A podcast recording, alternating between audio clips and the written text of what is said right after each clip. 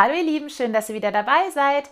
Heute geht es um ein Thema, das uns alle angeht, jeden Tag, jeden Monat, jedes Jahr.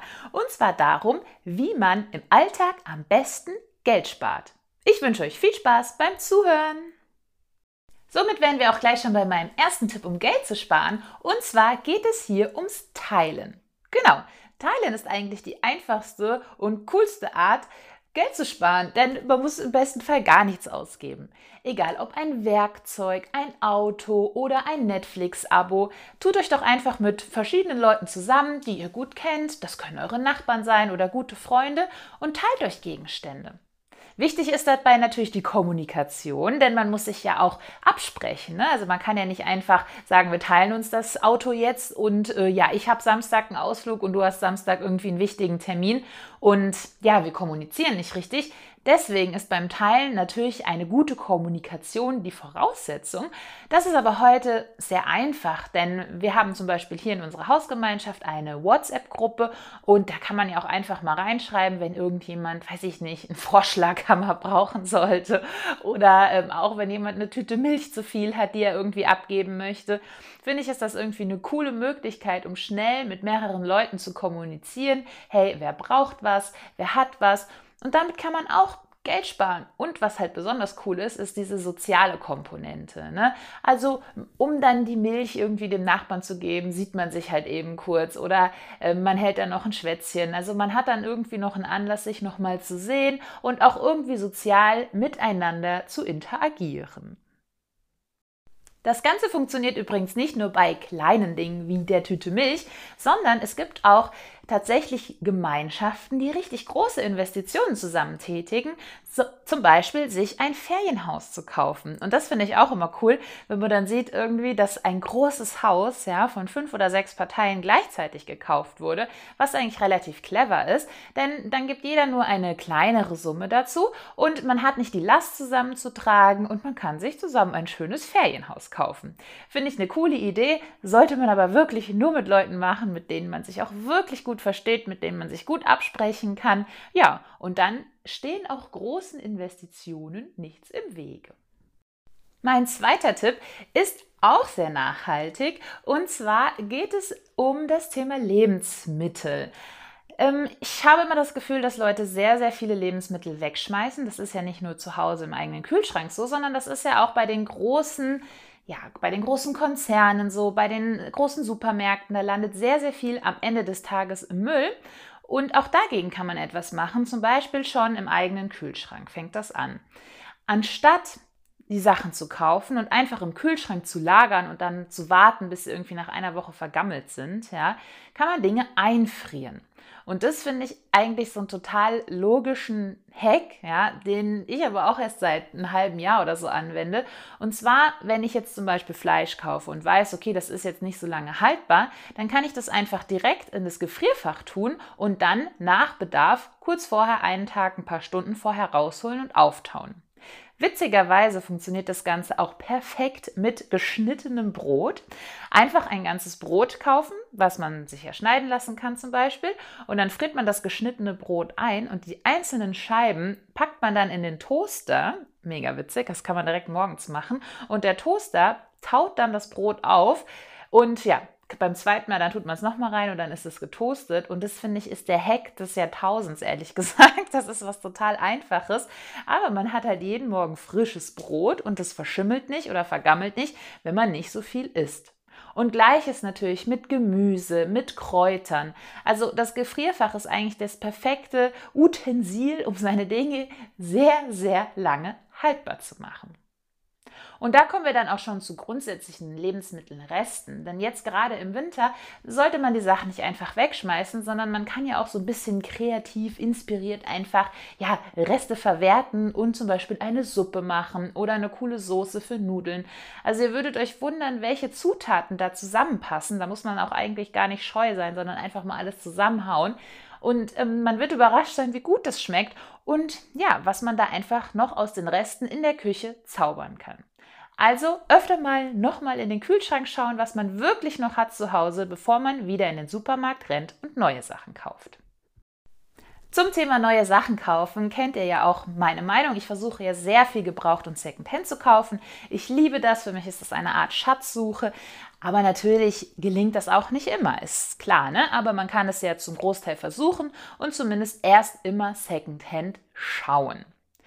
Aber nicht nur Secondhand, das habe ich jetzt auch schon oft erwähnt, sondern auch der eigene Keller kann eine wahre Schatztruhe sein. Ich weiß nicht, wie vielen es von euch genauso geht, dass man einfach Sachen im Laufe des Jahres sagt, okay, die brauche ich jetzt nicht, die tue ich runter in den Keller. So, und dann äh, stehen die da erstmal ein halbes Jahr und ein Jahr und man weiß gar nicht mehr, was man da runtergepackt hat. Und manchmal passiert es sogar, dass man dann Sachen doppelt kauft. Zum Beispiel hat man eine große Packung Akkus oder Batterien gekauft, denkt sich, okay, die brauche ich jetzt nicht, tue ich die in den Keller, denkt sich dann ein halbes Jahr später, ich brauche eine Batterie, kaufe ich neue. Zack, geht man eine Woche später in den Keller und denkt, scheiße, ich hätte doch welche gehabt. Das ist jetzt das Batterienbeispiel, das gibt es mit Sicherheit mit tausend anderen Gegenständen. Aber Leute, ich sag's euch, guckt erstmal, was ihr alles noch im Keller rumfliegen habt oder in irgendeiner Kiste im Schrank. Denn oft hat man viele Sachen schon und kauft meistens doppelt oder dreifach ein, weil man einfach vergessen hat, was man schon hatte. Und gerade Dinge, die man vor einer langen Zeit gekauft hat, vergisst man dann einfach. So Alltagsdinge wie zum Beispiel Batterien. Also denke ich mir immer, einfach mal in den Keller gehen, regelmäßig alle drei Monate so eine kleine Inventur machen, einfach mal einen Rundumblick und sich vielleicht auch Alltagsgegenstände aufschreiben, die man hat. Ne? Sich dann irgendwo eine Liste hinlegen und sagen, okay, ich habe im Keller XYZ und wenn ich das nächste Mal irgendwas brauche, gucke ich schnell auf die Liste oder vielleicht habe ich es dann auch im Kopf, weil ich es mir ja aufgeschrieben habe. Und dann muss man das eben nicht doppelt und dreifach kaufen und das spart natürlich auch Geld. Und wenn man dann schon mal im Keller ist, komme ich direkt zu meinem nächsten Tipp. Und zwar geht es darum, alte Dinge, die man vielleicht hat, abzucyceln, also aufzuwerten oder Dinge umzufunktionieren oder zu Zweck zu entfremden. Ein cooles Beispiel, was ich da habe, ist zum Beispiel, also jetzt mit Baby, ne, braucht man ja auch jede Menge Zeug gefühlt. Beziehungsweise es wird einem gesagt, man bräuchte so viel Zeug. Und ähm, genau, da hatten wir jetzt das Thema Krabbeldecke, ne? wenn die Kleinen einfach so ein bisschen mobiler werden und sich langsam so fortbewegen habe ich mir dann überlegt, okay, brauche ich wirklich eine Krabbeldecke, AK Krabbeldecke? Also die Dinger sind halt auch teilweise richtig teuer, ne? kosten 50 bis 100 Euro. Die sehen natürlich super niedlich aus, aber ganz ehrlich, was mache ich mit dieser Krabbeldecke, ja, wenn mein Kind dann ein oder zwei Jahre alt ist? Weil die sehen dann natürlich immer noch süß aus, aber würde ich die dann benutzen als Tagesdecke oder sowas? Wahrscheinlich eher nicht. Die würde dann wieder in den Keller wandern, ne? Und das sind halt so Anschaffungen, die sind nicht langfristig. Das ist etwas für eine kurze Zeit, ja, die sieht dann süß aus und man denkt sich, okay, das ist niedlich, ähm, aber was habe ich langfristig davon? Dann gebe ich quasi 100 Euro aus für eine Krabbeldecke, die ich effizient nur ein halbes Jahr nutze. Und deswegen habe ich mir da überlegt oder überlege mir grundsätzlich bei diesen kurzzeitigen Needs, sage ich jetzt mal, was kann ich kaufen, was ich auch längerfristig verwenden kann oder was ich umfunktionieren kann, was ich schon habe zu Hause. Ne? Und äh, beim Thema Krabbeldecke kann man zum Beispiel zwei Dinge machen. Also man kann, das haben wir jetzt am Anfang gemacht, ähm, einfach eine Bettdecke nehmen, die man schon hat. Ne? Vielleicht hat man irgendwie noch ein zweites, drittes Paar Bettdecken unten im Keller für Gäste oder so. Äh, kann dann einfach einen Bettbezug drüber machen. Den kann man ja dann auch super waschen, was halt mega cool ist. Und kann einfach eine Bettdecke auf den Boden legen. Und die hat halt auch ein super großes Format. Die ist halt meistens auch größer sogar als normale Krabbeldecken. Und es ist halt cool, man kann sie waschen und man kann ja auch den Bezug wechseln. Ne? Das heißt, man kann auch mal eine andere Farbe nehmen.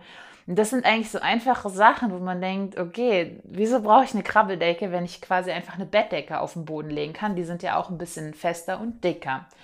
Und ähm, genau, wenn man dann merkt, dass der Boden vielleicht zu rutschig wird mit der Zeit, es kommt ja auch darauf an, was man für einen Unterbelag hat und man was möchte, was mehr Grip hat zum Krabbeln, haben wir, sind wir umgestiegen von der Bettdecke auf ähm, Sportmatten. Ne? Also es sind keine Yogamatten, die sind ja relativ dünn, sondern so eine etwas dickere Sportmatte. Und da kann man einfach zwei kaufen und die nebeneinander legen oder vielleicht hat man auch welche und die einfach nebeneinander liegen. Und das Coole ist, die sind halt super gepolstert, die sind rutschfest, ne, die sind relativ warm, sag ich mal. Und man kann sie gut abwischen. Das ist ja auch wichtig wegen Sabber und Co. Und ja, das ist halt auch was, was ich danach verwenden kann. Ja, das ist nicht ein halbes Jahr der Nutzen da letztendlich, sondern ich kann die Dinger wahrscheinlich die nächsten drei, vier Jahre verwenden, zum Sport machen, für verschiedene andere Dinge. Und das ist halt eine eine Investition, wo ich sage, da habe ich länger was davon. Das ist nicht nur Krabbeldecke, sondern das ist auch Sportmatte etc. Und das ist jetzt nur ein Beispiel, aber sowas gibt es halt in tausendfacher Ausführung. Man muss nicht etwas kaufen, was genau für diesen Zweck gedacht ist. Ja? Zum Beispiel Windelmülleimer, ja, nächstes Ding. Brauche ich wirklich einen Mülleimer, der halt nur für Windeln gedacht ist? Ja? Oder kaufe ich mir einen normalen Mülleimer, den ich dann auch später noch für was anderes verwenden kann? Also ich finde, man muss halt bei diesen ganz speziellen Dingen, die nur für einen kurzen Zeitraum sind, einfach darauf achten, brauche ich die wirklich oder kann ich die auch irgendwie später, kann ich was anderes nehmen und das später dann auch noch verwenden. Und apropos Windelmülleimer, jetzt kommen wir, äh, das ist eine super Überleitung, aber mein nächster Tipp zum Thema Geld sparen wäre, sich Hacks im Internet anzugucken, wie man zum Beispiel Dinge selber machen kann. Ne? Also das ist quasi so eine Alltags-Do-it-yourself-Geschichte. Vielleicht, wenn einige Mamas da draußen sind, die zuhören, ähm, kennen die das? Es gibt Windelmülleimer, die haben Kassetten. Diese Kassetten sind eigentlich bestückt mit einem stinknormalen Mülleimer, die sind aber schweineteuer und kosten das gefühlt 50-fache von einem normalen Müllbeutel. Und der Witz ist, ich habe dann mich gefragt, okay, wie kann ich das vielleicht irgendwie kostengünstiger gestalten, weil wir haben diesen Windelmülleimer auch geschenkt bekommen, das da muss ich auch dazu sagen, also den haben wir nicht selber gekauft, sondern das war ein Geschenk. Und dann wollte ich Kassetten kaufen und habe gedacht, gucke ich mal, was die kosten und habe gedacht, ihr habt sie doch nicht mehr alle, ja, für so ein Ding äh, gebe ich nicht irgendwie 10 Euro aus, was ich normalerweise für 50 Cent bekomme und habe dann äh, geschaut und habe gesehen, dass es tatsächlich Hacks gibt, wie man normale Mülltüten in diesen Windelmülleimer quasi reinfuddeln kann. Ne? Ich habe es jetzt noch nicht ausprobiert, es steht aber heute auf meiner Liste. Und das ist halt so ein Beispiel dafür, wie man, also man braucht, glaube ich, nur diese Kassette und kann dann quasi in diese Kassette, ne, die da schon drin ist, diese leere Kassette, einen normalen Mülleimer reinpacken und dann hat man die, immer noch diesen Mechanismus, dass der Eimer ja doppelt verschlossen ist und deswegen die Gerüche zurückhält. Und das finde ich halt so genial. Das heißt, ich kann mit einer Mülltüte, die irgendwie einen Cent kostet, äh, mir diese ganze Kassette sparen und ja, habe das mit ein paar Handgriffen selber gemacht. Und es ist jetzt nicht nur Mülltüte für Windelmülleimer, sondern man kann sein Deo selber herstellen aus sehr, sehr günstigen Zutaten. Man kann sein Waschmittel zum Beispiel aus Kastanien herstellen. Ja, man kann seine, ähm, sein Waschmittel für die, also oder so Bleichmittel aus Natron und so weiter herstellen. Ja, man kann sein Brot selber backen. Das ist auch so ein Ding. Das kostet nichts. Das geht super schnell. Ja, und man hat vor allem einen geilen Geschmack. Ja, das schmeckt tausendmal besser als bei jedem Bäcker. Also Brot backen, äh, Waschmittel selber herstellen, ja, so kleine Alltags-Do-it-yourselfs, vielleicht mit Essig anstatt mit einem krassen Reiniger reinigen, ist auch viel günstiger. Leute, ich sage euch, das spart Geld und es ist auch noch gut für die Umwelt, ne? weil man macht das selber aus irgendwie Naturprodukten, die viel günstiger sind und ja, ihr werdet euch wundern, was es da für Millionen Hacks im Internet so gibt. Und dann macht es auch noch Spaß. Ne? Man ist dann stolz und denkt ja cool, jetzt habe ich so ein kleines Do-it-yourself gemacht und habe halt auch noch jede Menge Geld gespart. Dann noch last but not least mein letzter Punkt, dass wenn man sich etwas kauft, also die meisten Sachen waren ja jetzt, ging jetzt in die Richtung Do-it-yourself, Teilen, Secondhand und so weiter. Aber auch ich kaufe natürlich ein paar Sachen neu. Ja, das wäre jetzt äh, blöd zu sagen, dass es nicht so ist. Das ist einfach falsch. Ich kaufe auch Sachen neu. Aber es ist so, dass ich meinen Kauf mittlerweile sehr, sehr gut überdenke. Also ich überlege, brauche ich das wirklich? Hat es eben einen langfristigen Nutzen? Kann ich es für was anderes verwenden? Und worauf ich auch viel häufiger achte und viel mehr achte als früher, ist die Qualität der Dinge. Also ist es langlebig? Ist die Qualität so, dass ich das Teil vielleicht auch noch in vier, fünf Jahren tragen kann oder muss ich das in einem halben Jahr wegschmeißen? Ja? Also qualitativ hochwertige Dinge. Und Leute, ihr werdet, also erstens finde ich, wenn das Ding teurer ist. Ja, nehmen wir an, ihr kauft euch einen Pullover, der kostet nicht 20 Euro, sondern der kostet 120 Euro. Sage ich euch, ihr überlegt euch den Kauf zehnmal, ja, weil ihr wahrscheinlich mehr darüber nachdenkt, okay, möchte ich dieses Teil wirklich? Und allein schon dieser Denkprozess, ja, der ist ja schon Gold wert, weil man überlegt, kann ich mit was kann ich das kombinieren? Ähm, ist es vielleicht zeitlos? Ja? Ist es jetzt ein neonpinker Pulli, den ich irgendwie eine Saison anziehen kann? Oder ist es einfach ein dunkler Rollkragenpulli, den ich die nächsten zehn Winter anziehen kann? Ja?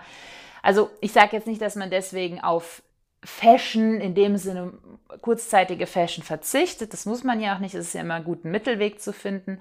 Aber Dinge wie eben den schwarzen Rollkragenpullover nicht für 10 Euro kaufen, damit ich mir den jedes Jahr neu kaufen muss, sondern bei solchen zeitlosen Dingen darauf zu achten, dass sie hochwertig sind und dass sie langlebig sind.